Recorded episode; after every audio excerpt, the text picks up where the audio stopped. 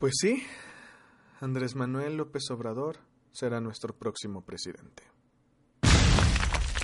Sean bienvenidos al Blogcast, en su programa número uno, una sección del Ideas Podcast.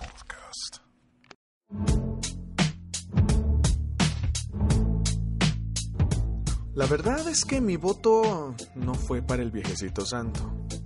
Sin embargo, soy de las personas que creen que México no se convertirá en Venezuela de un, de un día para otro. En lo personal, no me parece que no hay por qué temer tanto al futuro, al futuro del gobierno del viejito presidente. Yo creo que el país lo llevamos todos. Sí, tal vez empeoren las cosas como lo han hecho en los últimos 18 años poco a poco los productos valen más, la moneda vale menos. Pero de eso a que nuestra moneda, que nuestra moneda se devalúe el extremo de que un dólar nos cueste 100 mil pesos, yo lo, yo lo veo difícil.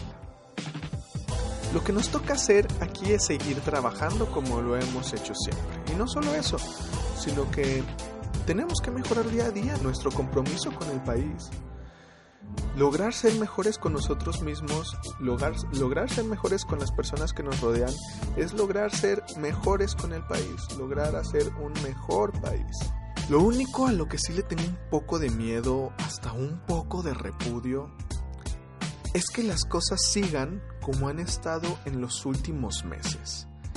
Desde que iniciaron las, las campañas presidenciales, la gente se ha estado comportando de una manera totalmente agresiva e intolerante unos con otros. Siempre que hemos tenido elecciones, el país siempre se ha dividido. Eso sí, me da repudio. Claro, incluyendo a los fans de López Obrador que convierten todo lo que haga este mismo en un acto de Dios. Por ejemplo, me encontré hace poco con una publicación de, Facebook, la cual probablemente es falsa, es más, puedo prácticamente asegurar que es falsa, en la cual exhibía que después de votar por, el, por Morena en las elecciones, se otorgaba una carta junto con una tarjeta que decía tarjeta de apoyo a Meca Meca. No me molesta la tarjeta ni la publicación, ya que tiene toda la cara de ser falsa. Lo vuelvo a repetir, yo creo que la publicación era falsa, mentirosa, pero lo que sí me molesta es los comentarios de los, seguidores de Andrés Manuel que comentan, ay, es que es el partido del pueblo, el pueblo eh, lo necesita y Andrés Manuel se preocupa por la gente y esa es su forma de agradecer que fuiste a votar y más si lo hiciste por Morena. Y son los mismos tipos que estuvieron señalando que el PAN distribuyó las tarjetas de pago universal de Anaya. Los mismos que se enojaron porque Enrique Peña Nieto hizo lo mismo antes. Otro ejemplo muy claro es el cierre de la campaña de Enrique Peña Nieto hace seis años.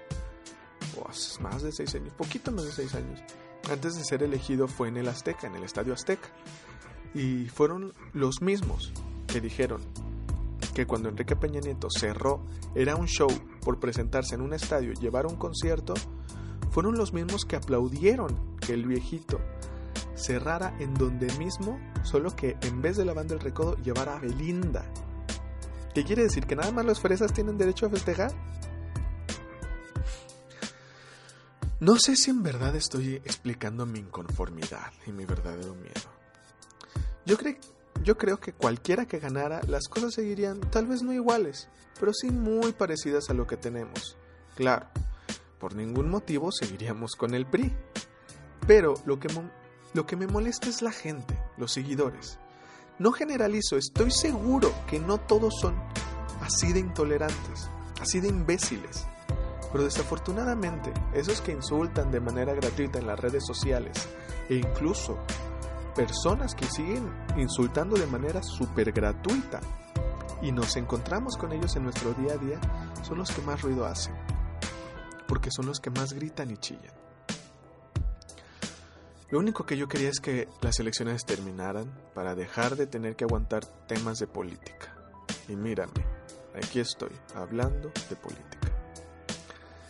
Sé que las cosas no han terminado, sino que el verdadero trabajo del ciudadano es darle seguimiento a, sus dirigentes, a sus representantes, y que esto apenas empieza.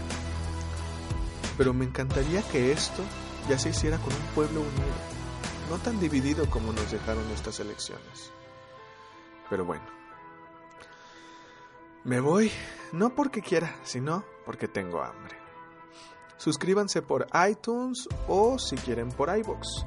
Y comenten, de verdad me ayudaría muchísimo que lo hicieran. Eh, estoy estrenando esta sección con este tema un poco agridulce.